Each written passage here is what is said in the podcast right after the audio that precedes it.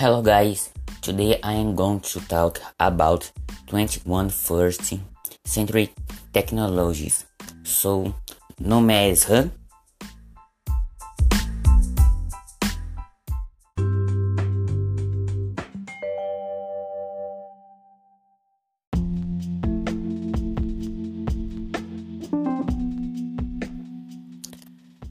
The 21st century, many people fail to see good things relative to the future.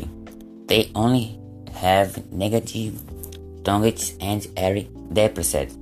But don't, don't now cheer up.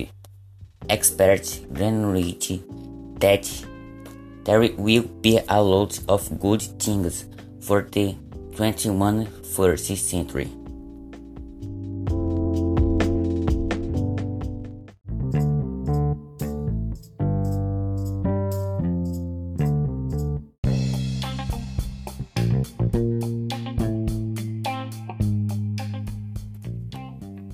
The way to obtain qualifications may become more flexible, as many universities now offer online courses and e-learning is likely to become more common.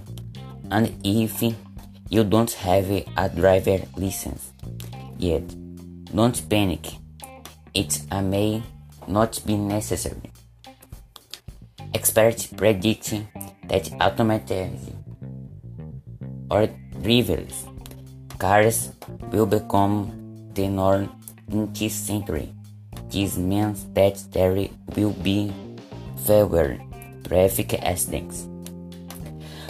With fewer accidents, there can be less traffic jams on the roads and less air pollution.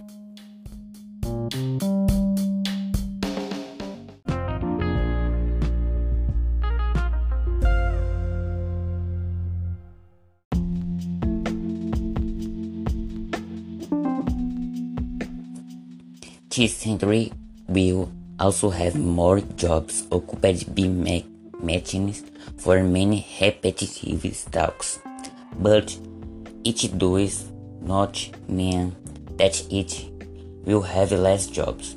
The machines need someone to handle